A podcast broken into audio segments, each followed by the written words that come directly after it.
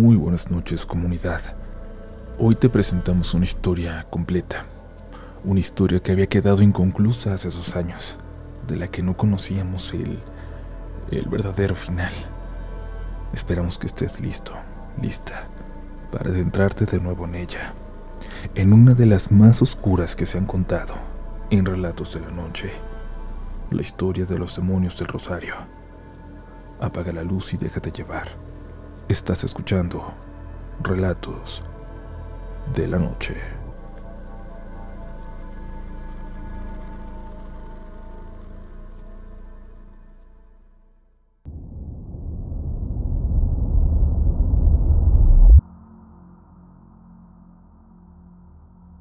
Buenas noches, Uriel. Buenas noches a todos los que lleguen a leer o escuchar esta historia. Desde hace tiempo que descubrí su programa sentí como si necesitara compartirles la siguiente historia. Es algo inusual y no lo contamos mucho. Solo algunos detalles son los que conocen mi familia y amigos fuera de quienes lo vivimos. Pero en este tiempo de duda he ido aprovechando para recordar, para revivir, lamentablemente. He tenido la mala fortuna de volver a experimentarlo de nuevo, en mis sueños. Y esta narración es el resultado de todos estos recuerdos, totalmente vivos, presentes todas las noches, en los corazones de quienes pasamos por esto. No tengo explicaciones para lo ocurrido. Si les soy sincero, a estas alturas me da miedo entenderlo. Esta es mi historia. Hace no mucho tiempo regresé a vivir a casa de mi madre. Me casé con mi novia a los 18 años desde los dos habíamos estado juntos en una relación algo intermitente, pero cuando nos enteramos de que estaba embarazada, pensamos que era momento de casarnos. Mi mamá se molestó muchísimo conmigo, pero me dijo que me seguiría apoyando para la escuela, y solo para la escuela, que para mi familia tendría que hacerme responsable y buscarme un trabajo. Los papás de mi novia fueron comprensivos. Nos prestaron una casa que tenían justo detrás de la suya, por la otra calle, y nos apoyaron siempre con los gastos que a veces con nuestros empleos de medio tiempo no alcanzábamos a cubrir. Nuestro bebé no logró nacer. Lo perdimos poco antes de que naciera. Y los siguientes meses, los dos años siguientes fueron un infierno. De pronto los padres de mi novia me odiaban. Ella perdió la cordura por completo. Se volvió otra persona. Y ellos me culpaban a mí. Intenté luchar por ella, por aquella mujer que ya había dejado de ser, hasta que los padres me corrieron. Me dijeron que el divorcio estaba listo, que firmara y ya, y que me fuera. Querían aparentar que no había pasado nada. Querían que su hija volviera a empezar. Juraron que era lo mejor, la única forma de que yo tuviera la esperanza de ser lo que era antes. Por eso, al final acepté y con la cola entre las patas regresé con mi madre. De todos los chicos de 20 años en la escuela, creo que yo era el único que tenía ese tipo de experiencia a mis espaldas. Me volví muy cercano a mi mamá. Empecé a ayudarle en mis fines de semana libres a sus amigas de ahí cerca, la mayoría señoras mayores, que habían sido amigas de mi abuela también. Les ayudaba con cosas del jardín y demás tareas que algunas de ellas ya no podían hacer. Me puso triste cuando murió Rafaela, una de las señoras, de las más alegres, y no tenía idea de lo que cambiaría mi vida a partir de ese momento, a partir de las noches del novenario. Esos días eran complicados, muy complicados emocionalmente para mí. No podía estar solo. Tenía un sentimiento de desesperación, de tristeza, de muerte, siempre que lo estaba. Por eso había vuelto con mi mamá. Por eso prefería hasta la tranquilidad que me brindaba la amabilidad de aquellas abuelitas. Aunque no iba a rezar, entonces acudí al rosario con mi mamá y me quedé en la cocina de la casa de la difunta. El novenario terminó y se quedaron a platicar entre todas aquellas amigas, incluidas algunas personas que hacía años que no andaban por el barrio. Pronto se convirtió en un pretexto para recordar a doña Rafaela, para celebrarla yo estaba muy cansado, tenía sueño, pero no quería irme a casa, así que solo me volví a refugiar en la cocina. Me serví el quinto café del día y me asomé por la ventana. Ahí fue cuando la vi por primera vez. Como desde la parte de atrás de la casa apareció una figura, una mujer.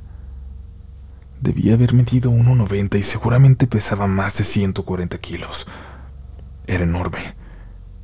Tenía una especie de camisón corto a la altura de la rodilla, sin mangas. No alcanzaba a ver con claridad su piel, pero parecía que estaba sumamente sucia, como si estuviera llena de manchas de aceite. Caminó a pasos lentos, como si estuviera mareada, como si acabara de despertar, y así sin más, se salió. Se salió a la calle. Me acerqué rápidamente a mi mamá y sus amistades para decirles lo que acababa de pasar, lo que acababa de ver, pensando que quizás alguien la conocía, que quizás alguien ahí tenía alguna explicación. Porque créanme, eso no se veía para nada como un fantasma. Era una persona, por completo, definida aún en la oscuridad. Sentí que no me tomaron en serio, pero mi mamá y la vecina de enfrente de la casa me dijeron que quizás ya era hora de que nos fuéramos a descansar. Parecían genuinamente preocupadas por mí. En la entrada de la casa platicaban dos señores, esposos y amigos de mi madre. Les pregunté si no habían visto a alguien salir y me dijeron que no, que habían estado ahí desde que comenzó el novenario, que no había salido nadie. Eso era lo que necesitaba mi mamá y la vecina para decirme que seguramente me lo había imaginado no había forma de que alguien hubiera salido o por lo menos hubiera andado caminando por el patio sin que lo hubiera notado a través de las rejas que daban a la calle. Quizás, en ese momento, me tranquilizó el pensar que me lo estaba imaginando, que era el cansancio nada más, un lapsus del cerebro, y nada más. Y es que sí era una visión bastante rara, que tenía mucho más sentido así, siendo un sueño despierto nada más. Caminamos hasta llegar a la casa. La señora siguió un poco más, y es que vivía cruzando la calle, como a cuatro casas de distancia. Nosotros vivíamos en la esquina. El lote de al lado estaba vacío. El dueño solo puso algunos árboles y lo dejó. Y como la otra casa a nuestro lado no tiene cerca, los niños utilizaban ese pasaje para cortar camino por la cuadra. Solo los niños. A las once de la noche sonó el teléfono. Mi mamá ya se había acostado. Escuché que lo respondía.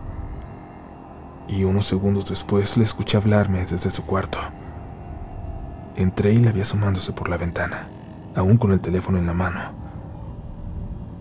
Dice la vecina que anda alguien aquí atrás en el pasillo, como queriendo meterse. Me dijo. Me asomé a su lado. De detrás de nuestro cerco de madera podíamos ver ese pelo enmarañado, grisáceo, y esa cara gorda, con los ojos como en blanco. Era... Era la misma mujer que yo había visto esa misma noche más temprano. Su cara sobresalía a nuestro cerco, que era incluso unos centímetros más altos que yo. La señora de verdad era muy alta. No sobrenaturalmente alta, claro, pero yo no conocía a nadie más en la colonia que pudiera asomarse así por nuestro cerco. Sí, sí, la estoy viendo. Es la mujer que me dijo mi hijo. Dijo mi mamá al teléfono. La vecina que había ido con nosotros al Rosario fue precisamente la que había notado a esa mujer desde su casa. Cuando salió a despedir a su marido para el turno nocturno, vio a esa mujer asomarse. El perro de la señora no dejaba de ladrar. Le dijo a mi mamá que iba a soltarlo para que corriera esa mujer de ahí. Era un pastor alemán muy tranquilo, pero se escuchaba ladrar enloquecido, muy enojado como yo nunca lo había escuchado antes. Mi mamá le dijo que prefería llamar a la policía. Fue como si esa mujer de afuera las hubiera escuchado. Volteó rápidamente hacia la casa de la vecina y empezó a caminar hacia allá. Mi mamá le dijo a la vecina que se metiera, que metiera a su perro, que lo cuidara. Había algo en esta mujer que nos hacía sentir muchísimo miedo, no como si fuera una persona. Había un sentimiento extraño que aún no puedo describir. Salimos los dos corriendo a casa de la vecina y ya no hubo señales de aquella mujer. Los perros se escuchaban ladrar al fondo de la calle, pero ya no fuimos a buscarla. Lo que queríamos era que se fuera, y ya lo había hecho. Pero volvería la noche siguiente, de nuevo, al volver del novenario de doña Rafaela. La tarde siguiente no comentamos nada camino al Rosario. Mi mamá y nuestra vecina buscaban cualquier conversación, hasta de las cosas que iban viendo en la calle para evitar hablar de aquella mujer. Nos apuramos los últimos pasos porque empezó a llover. Había un viento no tan fuerte pero ruidoso que se colaba por las rendijas y hacía un ruido que me comenzaba a inquietar. Tuve la mala idea de ir a tomarme un café para calmarme. ya sé, es absurdo, pero era un pretexto para meterme a la cocina y esperar. El sonido de las señoras rezando sin parar se mezclaba con el quejido del viento. A la mitad del rosario salieron mi mamá y nuestra vecina. Mi mamá la sostenía del brazo. Se había sentido mal. De pronto había tenido un ataque de ansiedad. Mi mamá me pidió que la acompañara a su casa y que me quedara ahí en la nuestra, para que si la vecina tenía alguna emergencia pudiera ir pronto a ayudarla. Definitivamente no era algo que me gustara, pero terminé aceptando. Nos prestaron un paraguas y nos fuimos despacio caminando hasta su casa. La señora fue muy directa conmigo. La mujer que anduvo rondando la casa la noche anterior no la había dejado dormir. Yo estaba sola, mijo, porque mi marido trabajó toda la noche. Y te juro que la escuchaba caminar, rodeando mi casita. Mi perro nomás gruñía y gruñía, pero raro, como si le diera miedo ladrarle. Se quedó acostado junto a mí toda la noche y fue lo único que me hizo aguantar el miedo, que estuviera conmigo. Tuve el teléfono en mis manos hasta la mañana, pensando en que si escuchaba algo les iba a hablar a ustedes. Y hoy no tenía ganas de venir. Si tú dices que la viste salir de ahí, pues no será que ahí anda, en la casa de Rafaela, que vive ahí y la sacamos al rezar tanto rosario, tanto hablar de Dios. No supe qué contestarle. Tan solo me limité a decirle que si la volvíamos a ver por la casa podríamos hablarle a la policía para que fueran por ella, que seguramente era una loca que andaba por ahí. La señora me sonrió y me tocó la mejilla, como si en ese momento le conmoviera mi inocencia. Claro, mijo, le hablamos a la policía. Sentí que me lo dijo en un tono condescendiente, como si de pronto sintiera que era a mí al que tenía que cuidar y lo mismo sentí cuando la dejé en su casa y me dijo que estaría pendiente al teléfono. Como si fuera yo el que le fuera a hablar. La lluvia arreciaba y me apuré a correr a la casa. Me regresó la ansiedad al estar solo. Empecé a tener mucho miedo, a imaginar que si veía a esa mujer de nuevo, si la volvía a ver, me iba a matar de un ataque al corazón. Y empecé a pensar en eso, en, en un negro absoluto en la ausencia de todo. Empecé a pensar en mi existencia llegando a su fin, a no volver a comer nada de lo que me gustaba, no volver a escuchar una canción que me emocionaba, no volver a sentir el viento en la cara mientras tomo una cerveza en la calle con mis amigos, aquellos amigos que tenía abandonados desde hace tanto. Me metí en mi closet y hasta el fondo me dejé caer, como siempre hago cuando lo necesito, para sentirme escondido, para sentirme seguro, como cuando me escondí ahí mismo de niño. En algún momento me quedé dormido y a lo lejos escuché el llanto de un bebé. Se metió en mis sueños y yo empecé a llorar. Sentía que físicamente estaba llorando. No me gusta pensar en mi bebé, en mi ex esposa. No puedo, no lo soporto. Me duele demasiado. Me duele todo lo que no pudimos ser. Empecé a soñar con esa mujer de nuevo, caminando por el pasaje detrás de mi casa, saliendo de entre los árboles de atrás. Pero esta vez tenía un bebé en sus brazos. En el sueño llevaba un bebé y por alguna razón yo estaba seguro que era el mío. La ansiedad siempre me provoca pesadillas, pero pocas tan aterradoras como esta. Hay algo peor que la muerte. Escuché una voz mientras en mi sueño veía a esa mujer. No salía de ella, pero sabía que era la suya. Resonaba con eco dentro de mi cabeza. Un destino para tu alma que te haría envidiar dejar de existir por completo. Déjame entrar y te cuento. No, no, no, no, no, no. En este momento del sueño yo escuchaba que estaba diciendo que no en voz alta, que no dentro del sueño, pero no me podía despertar. ¿Dónde crees que está tu hijo? En el... en el cielo. Ni siquiera sabes lo que es el cielo. Me interrumpió. Aquí está. Yo lo tengo. Te lo doy si quieres. Solo déjame entrar. Yo me quería despertar. Tenía demasiado miedo en mi corazón. Un miedo que no soportaba, pero no podía despertarme. No era dueño de mi cuerpo. De todas formas me voy a meter, pero... Déjame entrar. Déjame entrar y te doy al niño. En mi sueño podía verla acercarse con el niño en los brazos, casi atravesando el cerco de madera como si fuera un fantasma. Déjame entrar poquito y te voy a llevar sin que te duela. P cobarde. No puedes proteger a nadie. Déjame entrar. Déjame entrar y te dejo que te despiertes. ¿Eh? Entra. Está bien. Entra. Dije apenas pudiendo respirar. Algo me presionaba el pecho. Algo horrible. Sentía que estaba a punto de morir. Sentía como si esa mujer estuviera parada sobre mí. Cuando la dejé entrar, vi cómo se metía, pero ya no traía nada en los brazos. Vi el Ford del camino de mi papá ahí atrás, pero lo vi como nuevo. En realidad se ha ido pudriendo cada vez más. Mi papá lo estaba restaurando cuando murió. Hacía ya más de 15 años, pero mi mamá no quiso deshacerse de aquel coche, pensando que en algún momento yo lo iba a retomar. El carro se estaba pudriendo, pero en el sueño se veía como nuevo, como si estuviera completamente restaurado. La mujer con sus pasos pesados caminó hasta él y se subió, ensuciándolo todo. Se sentó en él y me clavó la mirada, unos ojos en blanco.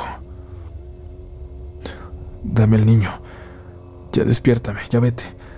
Ya te dejé entrar. Dame al niño, ya vete. Le dije cuando unos pasos se acercaron. La puerta del closet se abrió. Mi mamá asustada me preguntaba que qué estaba haciendo allí, allá adentro tirado tan noche. Mira el reloj. Ya pasaban de las doce. ¿Por qué es tan tarde? Mamá, ¿qué pasó? Le pregunté. Pasaron cosas muy raras en el rosario y nos quedamos un rato. Te mandé mensaje diciéndote que si querías te regresaras para allá para que no estuvieras tan solo. Yo me quedé intentando revisar mi teléfono cuando escuché que mi mamá caminaba hacia la cocina. Algo vio desde la ventana. Hijo, ven para acá. La puerta del carro de tu papá está abierta. Tú la abriste. Me dijo mientras caminaba a la ventana de la sala para ver con más claridad. Yo estaba como congelado del miedo. No podía pararme. Hijo, hijo, dijo mi mamá. Hay alguien en el carro de tu papá.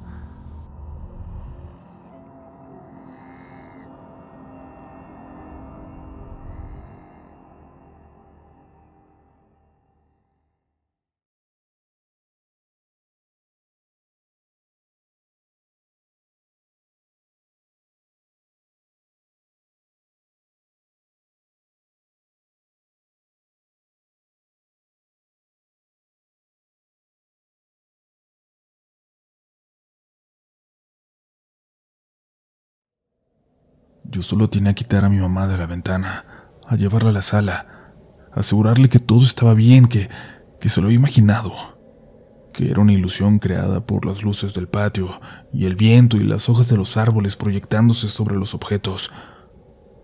Yo no lo creía, pero lo que más me interesaba es que ella estuviera bien, que se tranquilizara.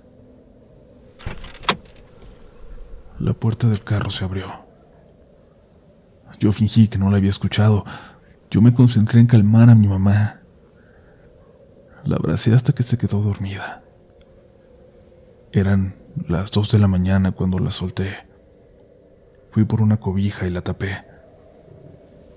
Luego me asomé por la ventana. La puerta del carro estaba abierta.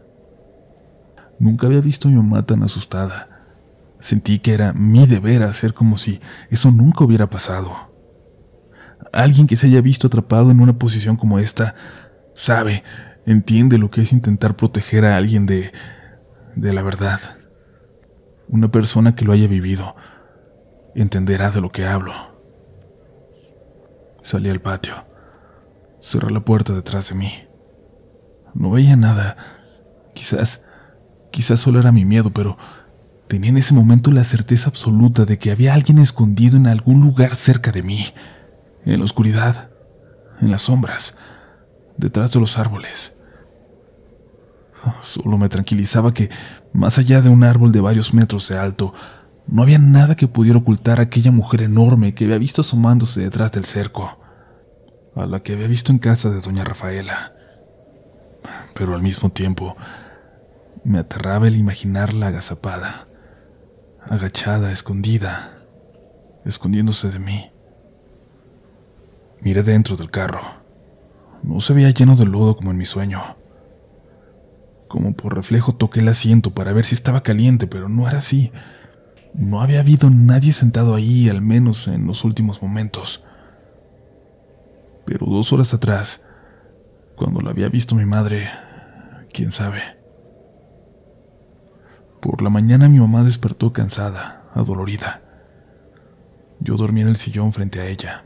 No le pasó nada, pero ella sentía como si se hubiera caído, como si lo hubieran golpeado por todo el cuerpo en sus sueños. Le dije que era porque llegó cansada y confundida, y no me preguntó más por lo que había visto en el carro. Pero entonces aprovechó para contarme lo que había ocurrido en casa de doña Rafaela. Estaba segura que muchas de las vecinas no regresarían al rosario de esa noche. Anoche, hijo, Anoche rezábamos tranquilas como siempre. Yo me quedé preocupada por la vecina, pero me calmé cuando me envió un mensaje para decirme que todo estaba bien y que iba a estar al pendiente desde su casa de ti. Mientras rezábamos sentimos un temblor extraño en la casa. Ya ves que es toda de madera, y se escuchó como si alguien hubiera golpeado el piso por abajo. Y nos quedamos todas extrañadas, pero intentamos seguir como si nada.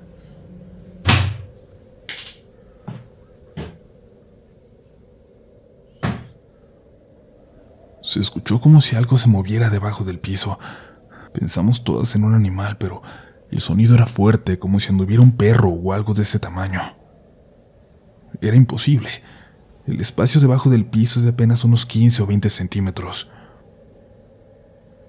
Todas habíamos parado. Guardábamos silencio, expectantes. Cuando paró ese movimiento debajo de la casa intentamos continuar.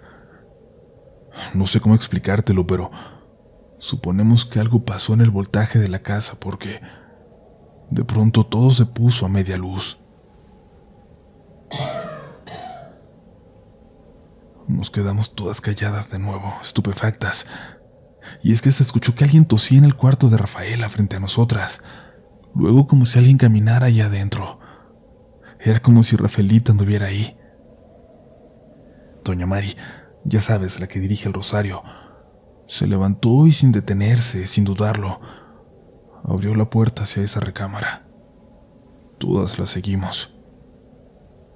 Adentro no había nada, nadie, pero todas sabíamos que habíamos escuchado algo. Una música muy vieja se empezó a escuchar en la cocina, y una de las señoras que estaba cerca de ella, en la pura puerta de la sala donde estábamos rezando, volteó para allá y luego salió corriendo hasta nosotras. Le preguntamos qué estaba pasando, que quién estaba en la sala, que quién había prendido la música. Y ella solo repetía que doña Rafael estaba ahí. No la podíamos calmar, hijo. Fuimos a ver a la cocina y un viejo radio se había encendido. Entraron los señores que siempre esperan a sus esposas afuera. Y aunque no saben, según ellos se pusieron a revisar. Dijeron que seguro era alguna descarga eléctrica que provocó el bajón y luego que se prendiera aquella radio sola. Le preguntamos a la señora si de verdad había visto a alguien, ya no digamos a doña Rafaela, a alguien en la cocina. Aceptó que se había asustado y que quizás por eso imaginó ver a doña Rafaela sentada en la oscuridad. Pero en realidad ya no podía asegurarlo y estaba muy apenada por haberse asustado así. Se nos había ido la noche en aquellos trotes y tuvimos que terminar el rosario entre quienes pudimos quedarnos. No todas, pero intentamos. Y mira, mijo, cuando venía caminando para acá, ya ves que anoche me tocó regresar sola. Venía una señora caminando detrás de mí. No sé a dónde iba, pero venía como a media cuadra de mí. Me creerás que, aunque de lejos, por la silueta y la forma de caminar, creí que era doña Rafaela. Cada noche de rosario alguien más dejaba de acudir. Cada noche sin falta en algún momento las luces se bajaban y en una de ellas incluso se fue la luz por completo y se terminó el rosario a la luz de las velas. Al menos cuando yo iba y me quedaba en la cocina, no se encendía la radio. Nadie parecía estar sentado ahí en la oscuridad. Eso me hizo tranquilizarme. De verdad creía que se podía tratar de los nervios de estar en la casa de una muerta, donde pocos habían entrado, pues, a pesar de su amabilidad, Doña Rafaela siempre fue muy privada de su lugar. A tres días de terminar el novenario, ya eran pocas personas las que seguían acudiendo. La vecina se acercaba a recibirnos cada noche, a preguntarnos si todo había estado bien y decirnos que ella, desde su casa, rezaba también el rosario por nosotros. Por nosotros. Hasta después caí en cuenta de esas palabras, de lo importante que era esa distinción. Ella había dejado de rezar por doña Rafaela. Todo, todo estaba por ponerse peor. Creo que todo empieza en picada con la visita de mi tío Alberto. Bueno, tío de mi ex esposa, pero como les dije, nos conocíamos desde muy chicos. Él vivía cerca de nosotros y me seguía tratando como cuando éramos familia. Una vez, al regresar del novenario, fue y nos tocó la puerta con mucha insistencia. Salimos a saludar. Mi mamá se metió pronto porque estaba cansada, pero yo me quedé un rato platicando con él. Parecía que quería decirme algo y no se atrevía. ¿Todo está bien por allá? Le pregunté, refiriéndome a mi ex esposa y sus papás. Sí, hijo, pero todo está bien aquí. Todo está bien con ustedes. Le dije que todo estaba tranquilo. Lo noté poco convencido. Le pregunté que por qué pensaría que no estábamos bien. Desde hace días he sentido como que tengo que venir a verte. No sé, como si sintiera que estás mal.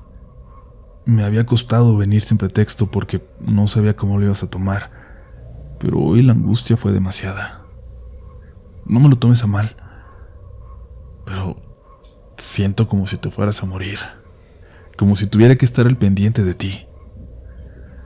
A veces me pasaba nada más para ver si todo estaba bien, si todo se veía bien desde fuera. Me pasaba por acá atrás de tu casa, por el pasillo, y nomás veía a la señora esa en el patio, en el carro de tu papá, pero no me atreví a preguntarle por ti. ¿A qué señora, tío? A la gordita, muy alta. Ah, ok, le contesté.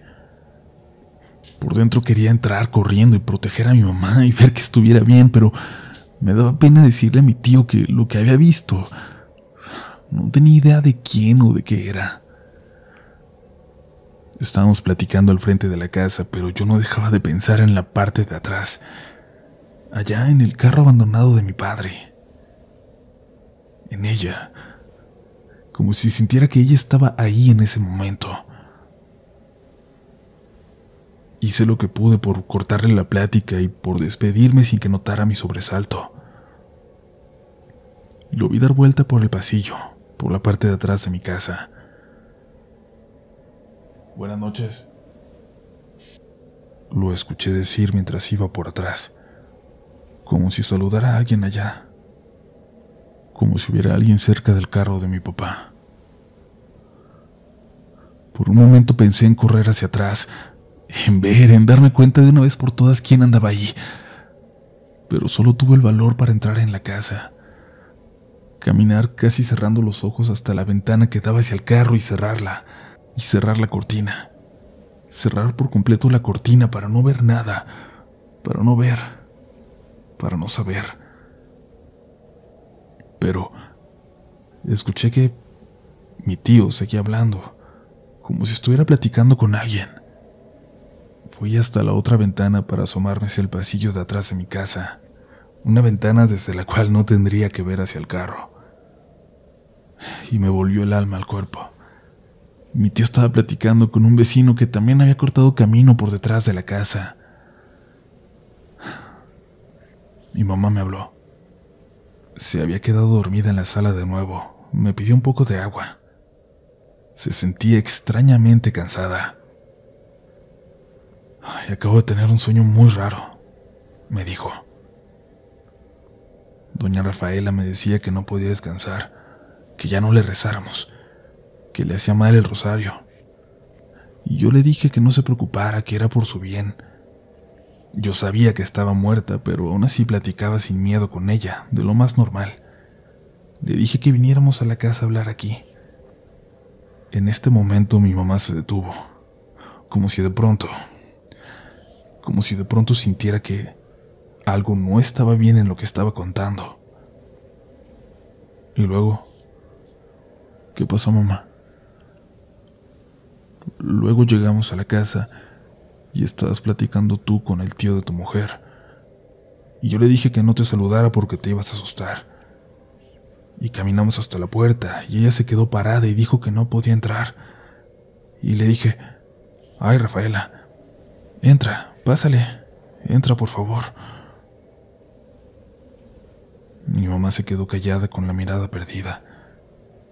Yo sentí como si todo me empezara a pesar en ese momento. Son sueños, mamá. No es nada. Han sido días raros. Ya vete a dormir.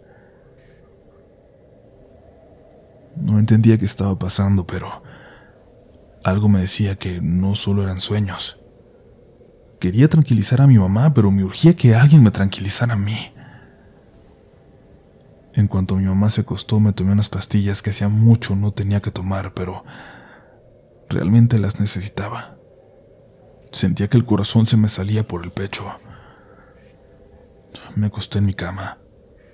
Me dio tanto sueño con la pastilla que no alcancé a cerrar la puerta.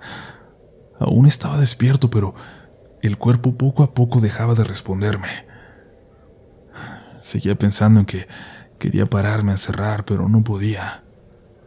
Solo, solo podía pensar en que tenía que cerrar la puerta de mi cuarto.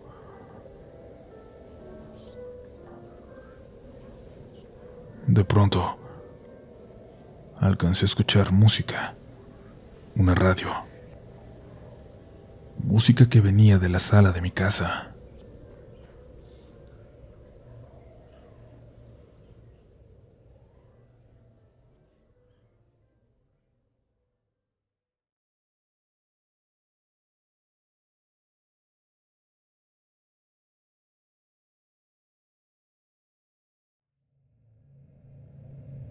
Podía escuchar todo, pero no podía despertar.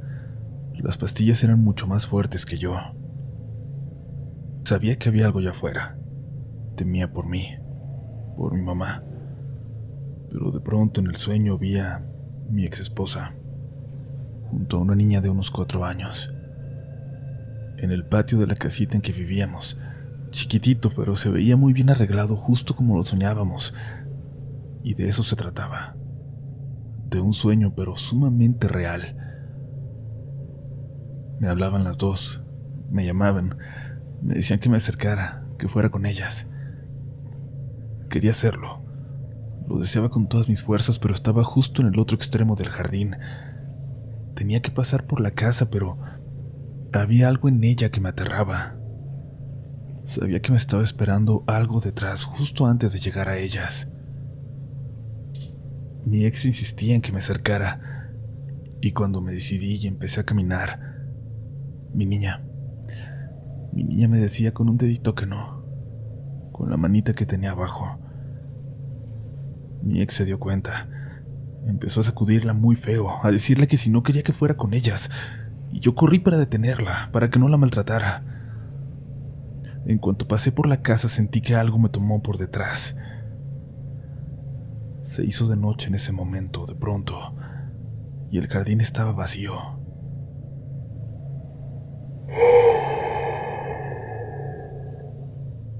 Algo suspiró en mi espalda. Esto ya no era un sueño. Esto ya lo sentí. Apenas entreabrí los ojos. No podía abrirlos por completo. Vi el reloj junto a mi cama. Eran las seis de la mañana, pero aún parecía de noche. Escuché que mi mamá se acercaba por el pasillo. Ella siempre se despierta a 15 para las 6. La puerta estaba abierta, así que entró a mi cuarto y se paró junto a la ventana. Se asomó. Luego salió del cuarto y caminó hasta la sala. Me tallé los ojos. Mi mamá se veía preocupada y pensé que algo había pasado, que algo había visto. Lo último que yo escuché antes de dormir era aquella música infernal. Alcanzaba a ver a lo lejos a mi mamá parada en la sala, como si la observara con atención, como si quisiera descubrir algo que no estaba bien.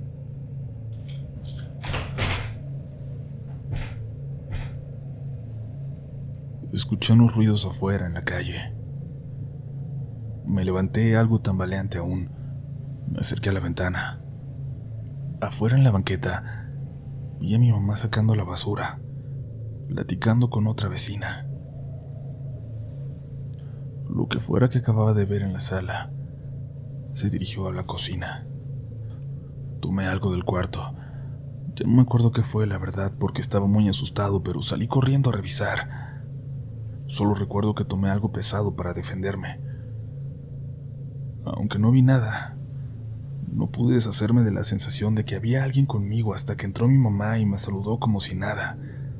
Me dio los buenos días y puso a preparar el café de las mañanas.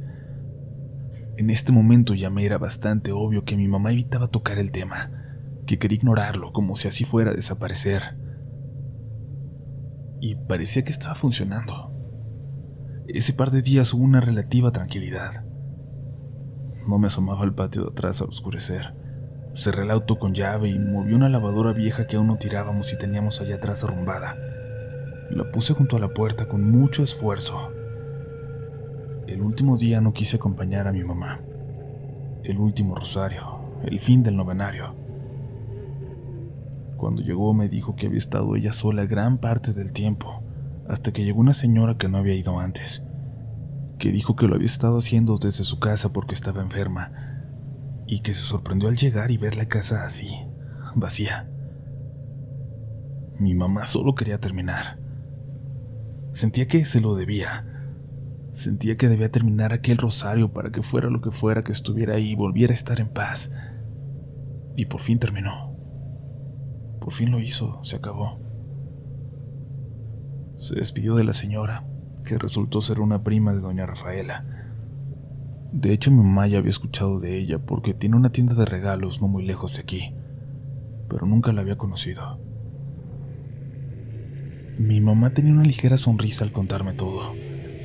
No sé de dónde mi madre sacó el valor necesario para meterse en ese lugar ella sola, para ponerse a rezar, pero por fin se había terminado.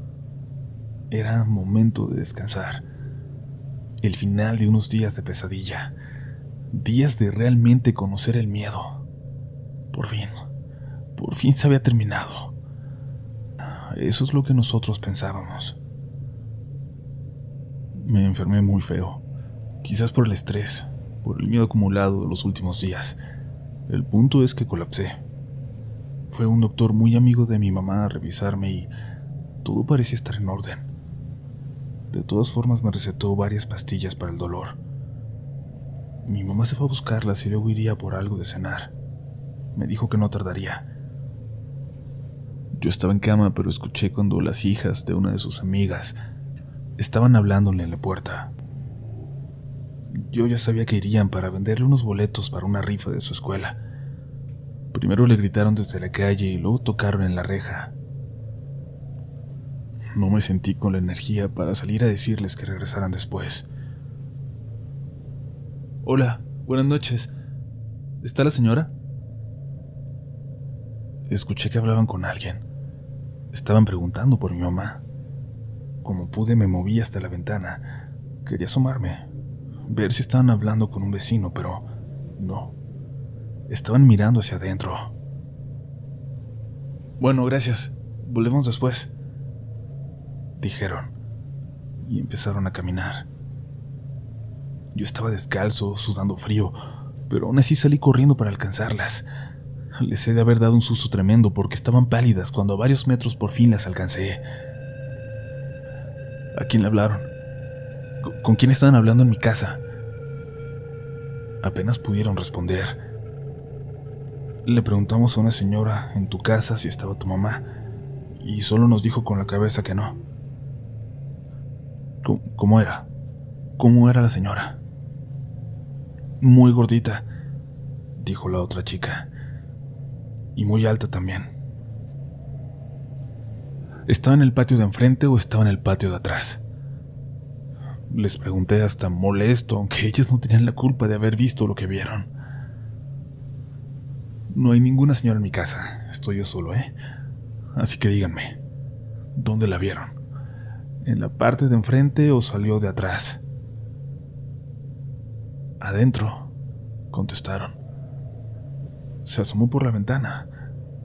Estaba adentro. Sin decirles nada, corrí de regreso. La puerta de mi casa estaba abierta, pero ya no recordaba si así la había dejado al salir. Intenté asomarme por las ventanas desde afuera, notar si había algo dentro, si de verdad había alguien adentro. Cuando llegué a la parte de atrás, noté que la lavadora estaba tirada al lado del carro de mi padre. La puerta estaba abierta también. Escuché que mi mamá llegó corriendo apurada. Entró corriendo a la casa y me di la vuelta rápidamente para entrar. No sabía si de verdad había alguien adentro. Mi mamá estaba completamente pálida. No había traído nada, ni siquiera había ido al centro. Y es que al pasar por casa de doña Rafaela, se dio cuenta de que había personas ahí. Entró. Se dio cuenta de que estaban rezando. Había más personas que en cualquiera de los días del novenario. Estaban todas las vecinas que habían ido antes, pero ahora también estaban hijos de las señoras. Los esposos que se quedaban afuera platicando estaban adentro también. Todos estaban rezando. Había personas hasta en el patio porque no alcanzaban a entrar. Esto incluso es un hecho que conoció toda la gente en esa calle, incluso algunos en la colonia. Mi mamá les preguntó qué estaba pasando, por qué habían vuelto si el novenario ya había terminado. Uno de los señores se acercó a calmar a mi mamá. ¿A usted no le ha pasado nada, señora? ¿A todos los demás? a todos aquí. No nos ha dejado descansar doña Rafaela desde que empezamos con esto. Parecía coincidencia al principio hasta que alguien se animó a decir lo que estaba pasando y nos enteramos que era a todos. Y desde anoche se puso peor. Por eso volvimos. Señaló hacia adentro, hacia su esposa, rezando en primera fila. La señora tenía un golpe en la cara Así amaneció mi señora. Le juro que no fui yo. Por la mañana, así enfermo como estaba, acompañé a mi mamá a hablar con la prima de doña Rafaela, a preguntarle si algo le había pasado a ella, a preguntarle quién diablos era esa viejecita que parecía tan alegre, tan inofensiva. ¿Qué había detrás? La señora estaba muy tranquila en su tienda, mientras atendía y se distraía para cobrar o envolver regalos. Nos platicó que otra de sus primas, Ofelia, había vivido primero en esa casa. Ella la construyó. Cuando Rafael enviudó y se quedó sola y le quitaron el departamento donde siempre vivió, Ofelia le invitó a vivir con ella. Pero unos meses después, Ofelia desapareció. Nunca nadie más la volvió a ver. Doña Rafaela dijo que Ofelia había salido una mañana como si nada y ya no regresó. No llamó. La buscaron en hospitales, en el forense, en todas partes. Nunca supieron nada. Como no había más familiares, Rafaela se quedó en aquella casa, pero unas cuantas primas de ambas que quedaban con vida siempre pensaron que algo horrible había ocurrido. Ofelia no era la mejor persona del mundo, pero creían que algo macabro se escondía detrás de la sonrisa de Rafaela. Nadie podía ser tan bueno como ella aparentaba, tan feliz. En ese momento no sé por qué me atreví a preguntar cómo era Ofelia. Solo por curiosidad, le dije a la señora. Uy, no creo, mijo. No sé cuántos años tienes, pero se me hace que ella desapareció antes de que tú nacieras pero cualquier persona que la haya visto la recuerda. Medía casi dos metros la condenada. No solamente sabía a quién se refería, sabía incluso dónde estaba. Esa mujer, Ofelia, era la que desde hace días estaba en mi casa. Pero me comencé a preguntar, ¿y si solo estuviera pidiendo ayuda sin saber dónde estaba? ¿Y si Doña Rafaela la buscaba para no dejarla en paz ni después de muerta. Me intenté calmar. Me estaba haciendo demasiadas ideas en la cabeza. Hasta unos días antes de eso yo ni siquiera creía en fantasmas. No así de esa manera. Quería pensar en mis medicamentos, en la depresión, en una especie de histeria colectiva, lo que fuera que le diera sentido a todo lo que había pasado. Estaba muy débil, muy cansado. Mi mamá tuvo que dirigirse al centro a cobrar unas rentas y yo regresé caminando a la casa. De día se sentía tan tranquila como siempre. Cada día con la luz de la mañana me sentía como si todo hubiera terminado. Sentía que todo iba a estar bien. En cuanto cayó la tarde me encerré en mi cuarto. Por un día quería olvidarme de lo que fuera que se subía a ese carro. Quería olvidarme de doña Rafaela, de su casa, de su rosario. Pensar en ella hacía que me doliera la cabeza del miedo. En su sonrisa de siempre. Pensar en su sonrisa de siempre. Pensar en lo que pudo ser capaz de hacer. Me sentí muy desesperado en mi cuarto y tuve que salir. Me atreví a asomarme al carro. Estaba solo. El sol ya casi se metía y la luz naranja de la tarde le iluminaba la pintura carcomida por el tiempo. Mamá, apúrate por favor. No quiero estar solo. Le dije en un mensaje. Regresé a mi cuarto, abrí la cortina. Quería tener una vista a otra realidad, a la calle, a un lugar donde no tenía que tener miedo. La puerta de mi cuarto se abrió. No era mi mamá. Mi mamá no había llegado. El cansancio, el dolor, todo me venció y me quedé dormido. La puerta de mi cuarto se abrió. Desperté una hora después. Ya era de noche. La puerta de mi cuarto se abrió. Mi mamá no había llegado. Repito, estaba despierto. Tenía toda la posibilidad de levantarme y defenderme, de salir corriendo de ahí. Pero no lo pude hacer. Algo, alguien con pasos pesados entró en mi cuarto. Caminó lentamente hasta mi cama. No estaba dormido. Les juro que no estaba dormido. Los resortes del viejo colchón de mi cama rechinaron cuando algo enorme y pesado se acostó detrás de mí. Incluso pude sentir cómo se acomodaba, cómo se daba la vuelta como para darme la espalda. Pude sentirlo absolutamente todo. Sentí las lágrimas agazapándose en mis ojos cerrados. Sentí cómo se me escapaban. En el buró frente a mí Vi el bote de las pastillas para tranquilizarme, para dormir. En ese momento tomarme una era lo más adecuado que podía imaginar. Tomar más, escapar, tomármelas todas. De pronto no me pareció descabellada esa idea. Dejar de sentir ese miedo horrible no sentir nada de lo que había hecho mi vida miserable en todo ese último año. Pero luego imaginé a mi mamá encontrándome, encontrándose con lo que fuera que estaba ahí detrás de mí. No podía hacerle eso. No podía hacérselo a ella, dejarla sola. Eso se levantó de la cama y salió del cuarto.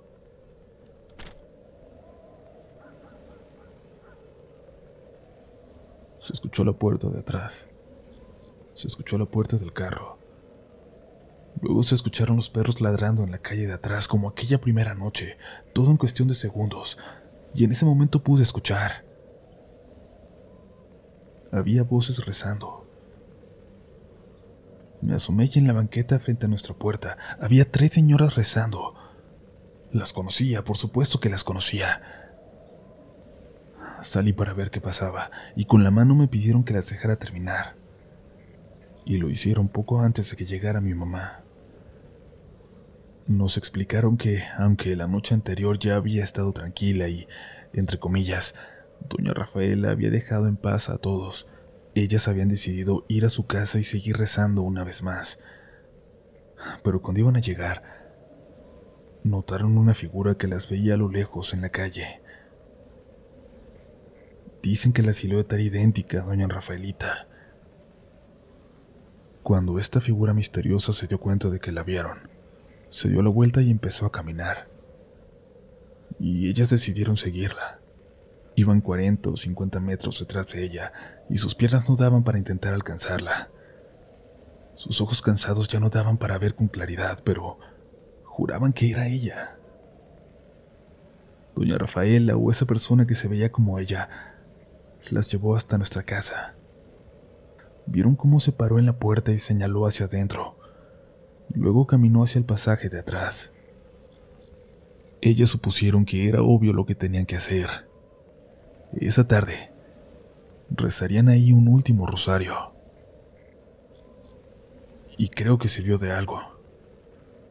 Hasta esta noche no hemos vuelto a ver a esa señora, a Ofelia pero a veces, incluso ayer, de repente escuchamos un suspiro fuerte, pesado, y nos ponemos a rezar mi mamá y yo, y se suele callar a los pocos minutos.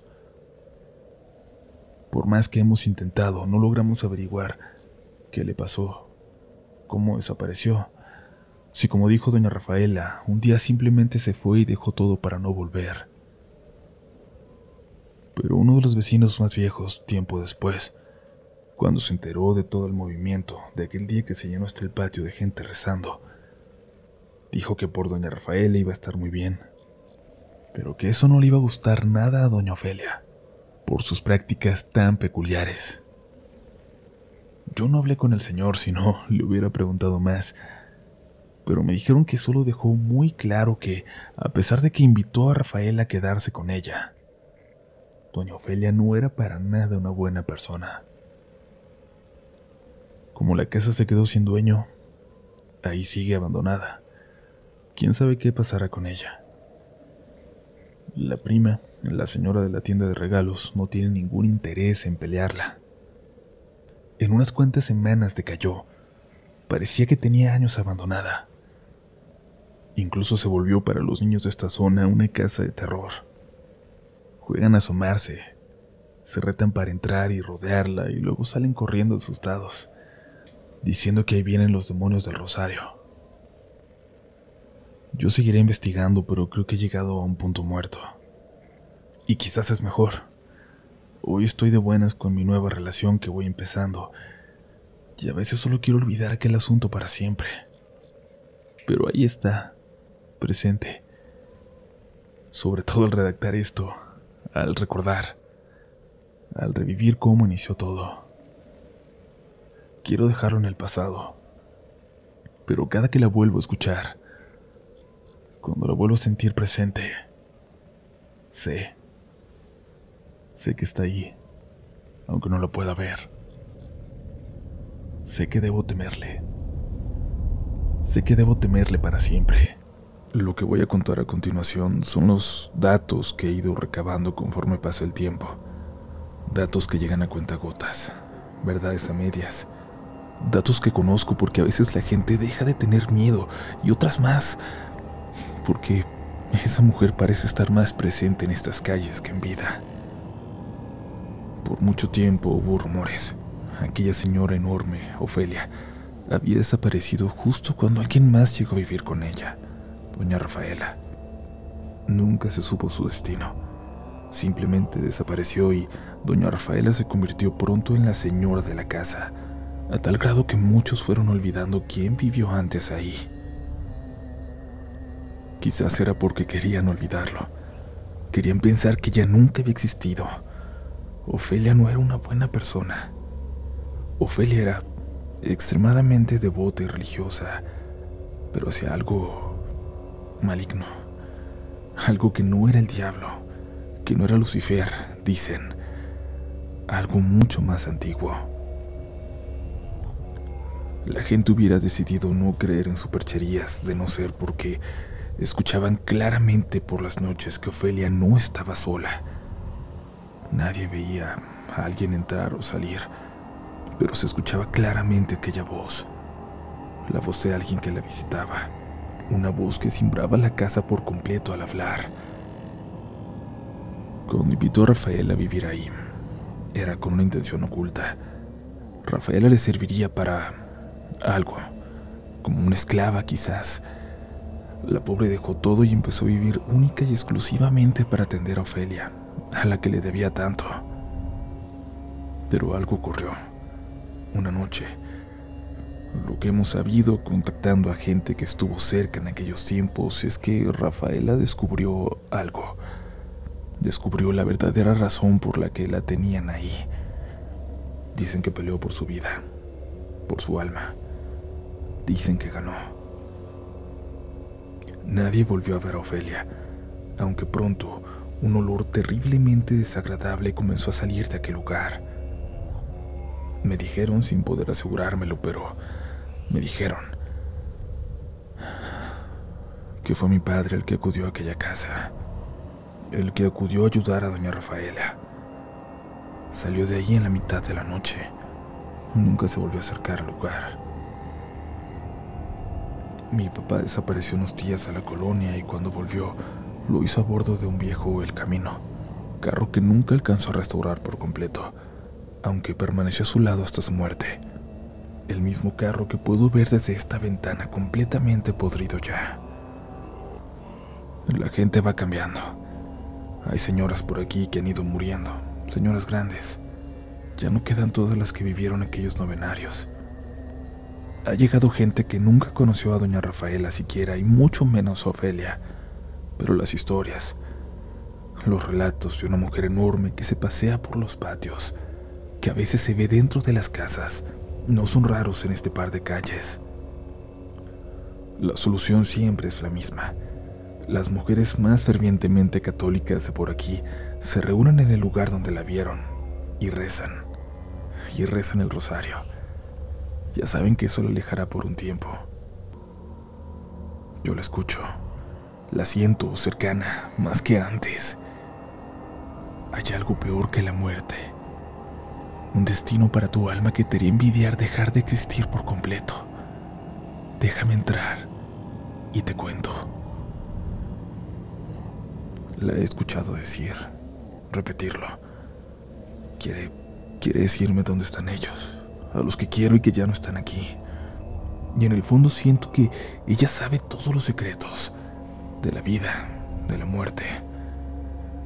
Rezo para alejarla, sí, pero también rezo para que nunca sea más fuerte mi curiosidad, por nunca ser tan débil como para responderle, como para dejarla entrar. Rezo para no saber la verdad. Rezo para que mi madre viva sus últimos años en paz. Rezo para que Ofelia nunca vuelva a tomar la forma de lo que más quiero. Si pueden, si tienen oportunidad, recen ustedes también por mí.